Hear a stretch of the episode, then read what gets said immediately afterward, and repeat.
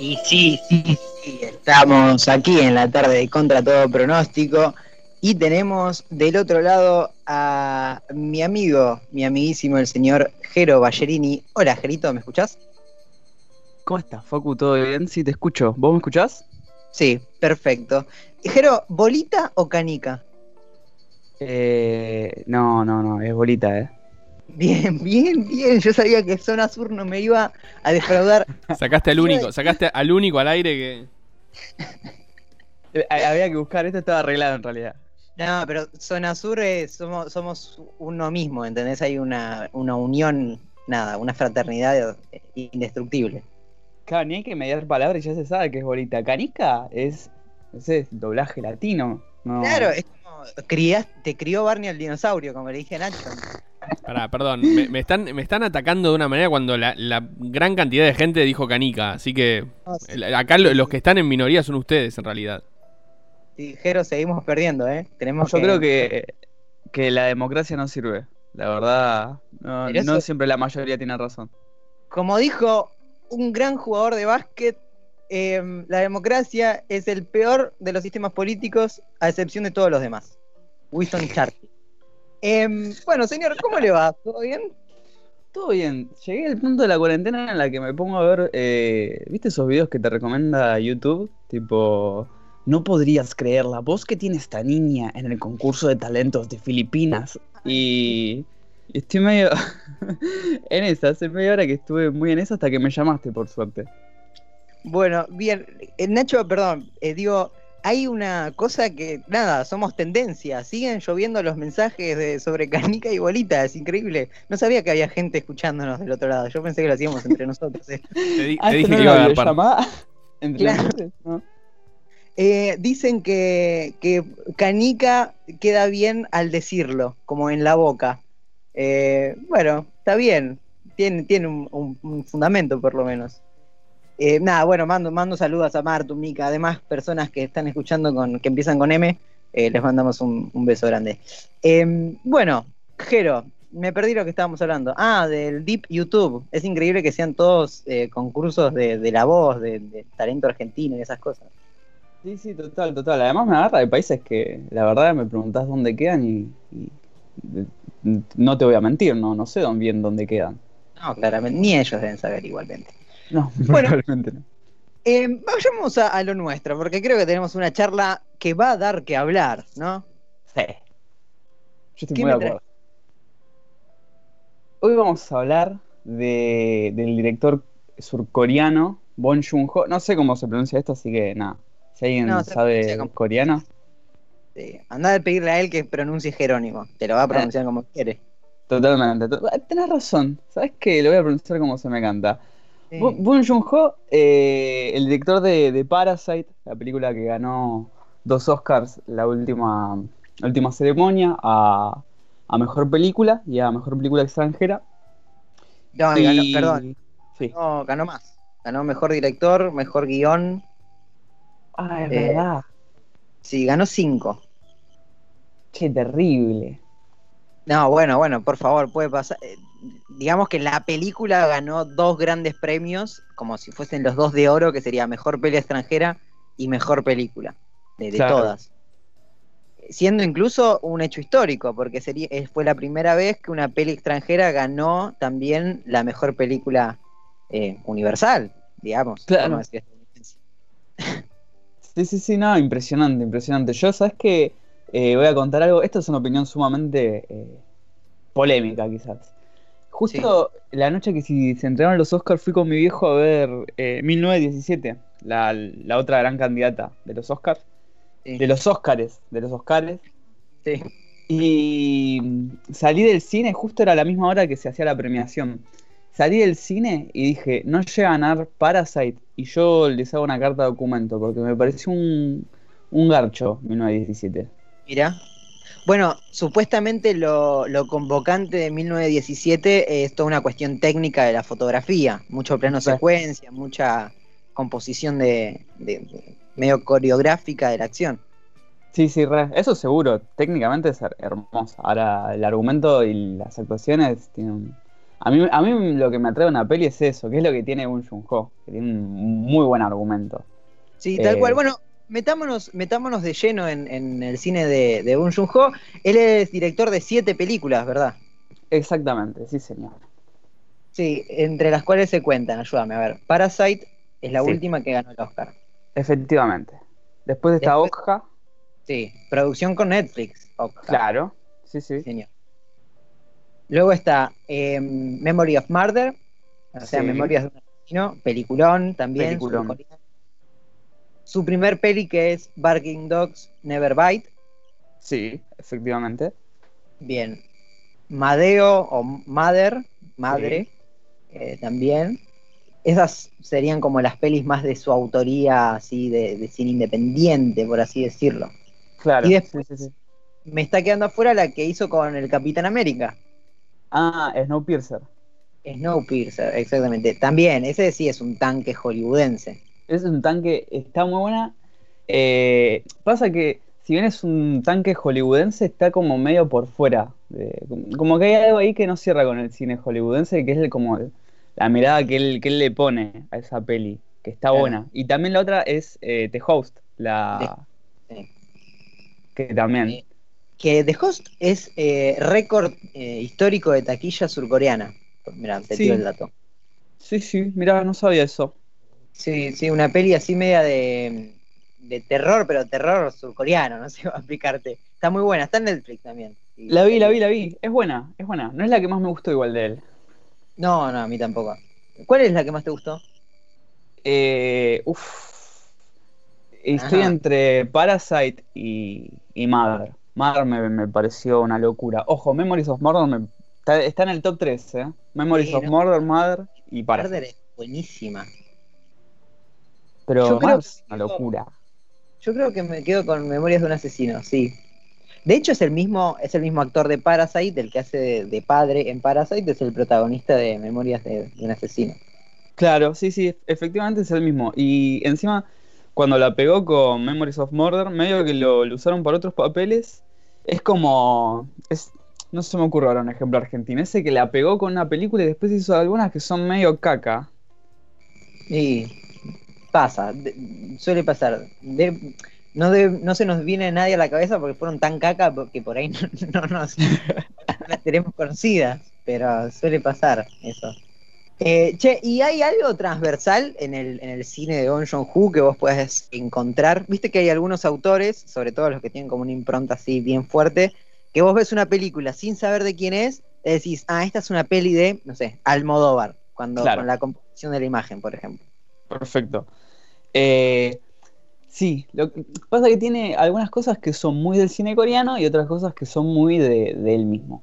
Eh, el tipo es eh, licenciado en sociología, porque Sí. nada, otra cosa que nos demuestra que nadie que estudie ciencias sociales se dedica a lo suyo, No, jamás, jamás. jamás. Si querés dedicarte a las ciencias sociales, no estudies ciencias sociales. Totalmente.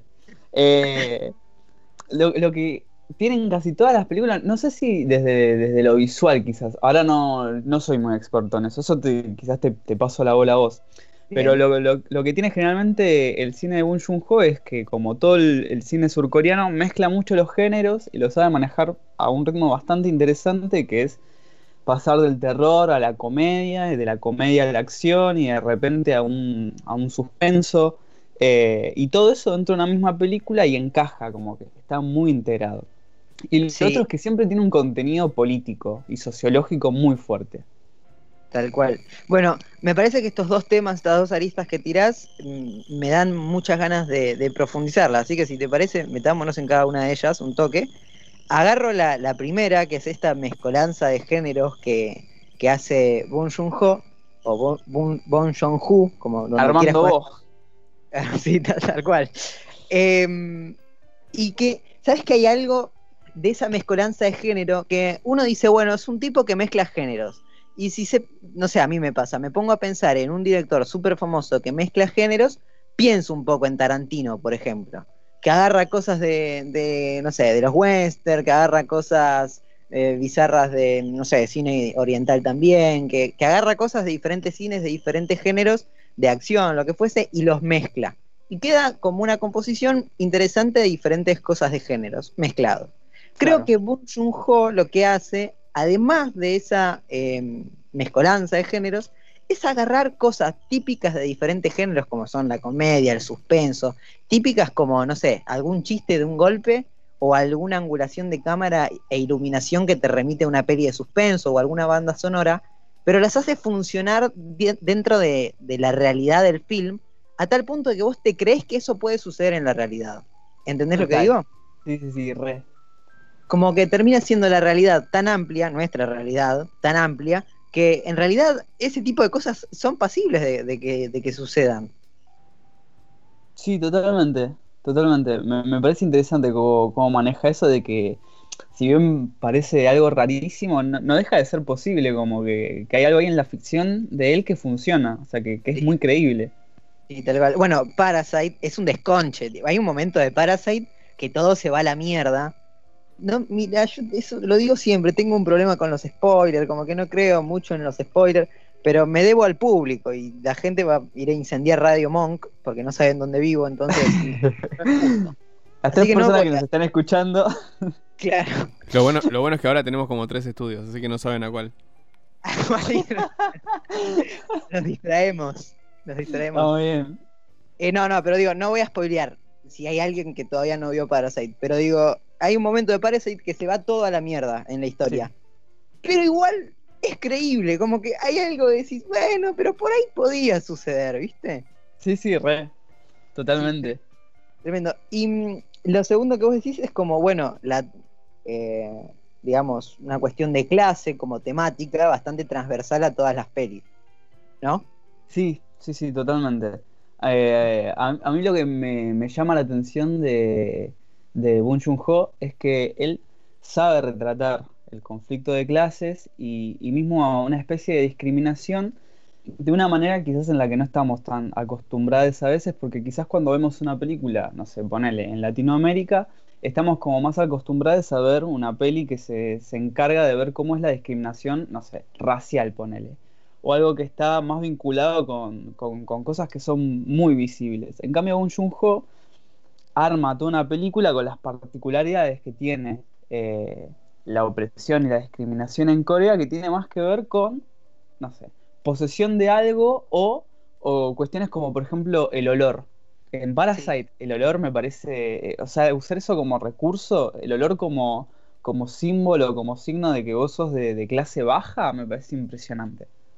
Bueno, hay muchas cosas interesantes para destacar en esto que estás diciendo. Primero con el tema del olor, sí, hay un manejo del olor en Parasite que está buenísimo, que inclusive uno dice, ¿cómo manejan el olor desde el cine? Bueno, eso también es una apuesta del director en Parasite, porque nos quedó a todos diciendo, che, mirá cómo utilizó el concepto de olor para hablar de las diferentes clases y qué sé yo. Y vos cuando hay una peli no, no interactuás con el olor, más que con el Claro. texto o con la peli te está contando. Creo que eso es una interesante apuesta.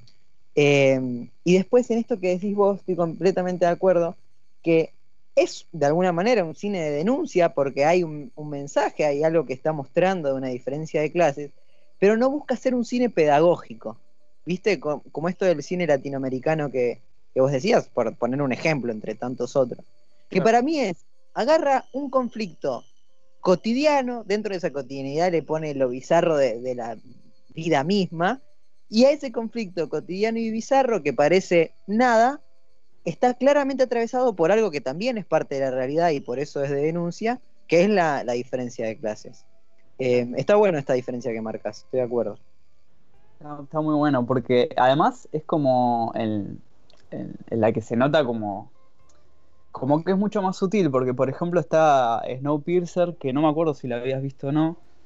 Eh, No, no, te la debo. Bueno, no, tampoco voy a spoilear nada, pero básicamente la trama de Snowpiercer es un tren que lleva a todo lo que resta de la humanidad, porque no me acuerdo bien si hubo una catástrofe o simplemente hubo un calentamiento global. Y nada, tiene tanto, todo, todo lo que resta de la población en un mismo tren que va desde los últimos vagones al- hasta el primero, va dividido de los que están al fondo, los más pobres, y los que van a- adelante de todo, los que tienen más guita. Y eso es como Sí. súper claro. Sí, claro. y, Bueno, y el ambientalismo. Tal cual. Digo, dos cosas. Una, justamente, no por nada esa peli que tiene el argumento o esa carga política tan clara es una peli con una superproducción, como para un público quizás pensado de alguna manera más amplio o lo que fuese. Y el tema del medio ambiente también juega un montón en las pelis de Bon Joon-ho. Se me viene a la cabeza eh, The Host, que, que hay un- una clara denuncia hacia el- la destrucción del medio ambiente, la contaminación. Sí, sí, re. Total. Y en Bien. Okja también, pero no la vi. Ah, sí, es verdad, Oscar tampoco la vi. ¿Qué, qué, qué snobs que somos? Porque la única que es de Netflix no la vimos. Mal. Dijimos no. Netflix Claro. no. Tremendo, qué chabones difíciles. Che, eh, está bueno en Parasite, por ejemplo, el, el uso del, del espacio, cómo, cómo se muestra el espacio y la diferenciación de clases que se, se construye desde eso. Sí, re. Total. Se ven dos familias así muy diferenciadas de clase alta y clase baja, y siempre la clase baja está en lo bajo, hay sótanos, siempre bajan escaleras, siempre, hasta el- en cuanto a la fotografía, el ángulo de la cámara, siempre la cámara está incluso un poco más arriba de los personajes Sí. eh, que son de, de la familia, eh, ¿cómo se llaman? Ay, la Park son los ricos, ellos son los Kim, eh, Los de la familia Kim. Está buenísimo también cómo, cómo se construye sentido más allá del argumento y del texto mismo de la película. Sí, sí, total, total, porque además te... Eso, como que el, el recurso vi- visual sirve como... crea otro lenguaje que es el que vos entendés perfectamente que esas personas son de clase baja, con, con ese tipo de, de- de paneo. Sí, incluso, ¿sabes qué? Hay, me, me voy un poco más por las ramas. Y quiero aclarar algo, estamos hablando con Jero Ballerini, amigo y, y columnista de, de Contra Todo Pronóstico. Eh, estamos hablando como dos personas que juegan a la pelota y de vez en cuando ven algún tipo de películas y hablamos desde este lugar. No, no, no un lugar eh, muy experto sobre el tema, pero nos animamos. Total. Eh, quería decir algo que se me fue directamente, se me fue la, de la mente en este momento. Así que te, te permito seguir con lo que estabas diciendo. Ya va a volver, ya va a volver. Estoy como Dualde, Eh, tipo esos, esos lapsus de mente que, que tiene Dualde. te desconectaste de la realidad. Claro, tal cual. Eh, qué cosa, Dualde. Uh, me hiciste perder. Vos me hablás de Dualde y me, me descoloco. Es, es- es- me acordé, mira, ahí está, me acordé. No soy tan inimputable como Dualde. Quería decir que hay algo de que vos decís, uno entiende la, la- situación de, lo que quiere mostrar la película, de la diferencia de clases, con esto de los recursos en cuanto al espacio, la fotografía, que, que se entiende más allá del texto. También hay algo de ese entenderse que no es entender, que es más percibir, que es más una sensación. Por ahí vos decís, salís del cine y nos pasa, yo a mí me pasa un montón. Salgo del cine y digo, che, la verdad no entendí mucho, pero te quedás con una sensación y en esa sensación está de, yo era más que los personajes que estaba viendo, y, por qué unos estaban abajo y otros arriba, y después cuando te pones a pensar puedes llegar a, a entenderlo, pero hay algo de la percepción que, que va más desde lo, desde lo sensitivo, por así decirlo. Ahí va. Sí, re. Sí, sí, sí. Eh, es que me parece interesantísimo cómo, cómo construye Bong Joon-ho, porque en, en todas las películas, en general de, de él, tiene como esta construcción de, de- de siempre apelar a, a cosas que, que van más allá de, de lo visual. Y, y me parece interesante eso. Che, y mm, en esto, bueno, él habla mucho de las clases sociales, estudió sociología, debe haber comido algún que otro pan relleno. ¿Tiene alguna vinculación con, con la política? Sí, efectivamente, Bong Joon-ho eh, está, no sé si está afiliado, pero sí participó de un partido político de, de Surcorea que se llama ah, New, ¿cómo era? No me acuerdo el nombre completo del partido. Mirá cualquier cosa, total, nadie lo va a chequear, Jero. Tenés razón. Eh, el New Dualdista Party, que es un, un partido de, de- de centro izquierda, izquierda, que el, el líder eh, era socialista, y tienen como ahí una mirada medio también como, como una perspectiva de clase, tienen un- una lucha un poco más eh, vinculada con el ambientalismo, Eh, po- poco, ¿cómo se diría? Eh, poco triunfo electoral. Y además estuve chequeando que el presidente del partido se suicidó hace dos años porque Ah. estuvo medio involucrado en un caso de corrupción. Ah, tremendo. Uh, me suena un montón ese caso. Me suena un montonazo. Em, bueno, interesante para seguirlo. Yo sé que en sus épocas, de- porque una vez vi una conferencia que dio que decía que un par de veces eh, se agarró a piñas con la policía en protestas y cosas así. Qué grande. Era, tenem- nosotros tenemos al gordo del mortero, ellos tienen a Bon Joon-ho. Bueno, serán diferentes, diferentes entidades. Bueno, no, pero no vamos a comparar. no, no, me quedo con el gordo, totalmente. Totalmente, totalmente. ¿eh? La, la cantidad de memes que nos ha dado. Es verdad. Sí, sí. Buen Yuju no nos ha dado tanto. En cambio, el gordo del mortero que lo agarraron, boludo. Lo agarraron. Hoy salió en la radio el gordo del mortero, dio una nota. Qué grande. Qué Sí, grande. Está cumpliendo prisión domiciliaria. Bueno, fuerza, gordo. Fuerza, gordo. Sí, sí, te mandamos un abrazo muy fuerte. Che, Jero, muy linda charla. Tengo que despedirte porque el tiempo es tirano y, y así es. Está perfecto, lo entiendo completamente. Te agradezco por el espacio, como siempre, Facu. Y nada, nos reencontraremos la próxima. Quién sabe con qué nuevo tema. Y viste, esto es así, cada vez nos sorprendemos más. Bien, mando un a- abrazo, querido. abrazo para vos también, Gerito, y gracias. Nos vamos a quedar escuchando tan solo de los piojos que, mira, justamente son parásitos. Ay, como si lo hubiese pensado. Vamos.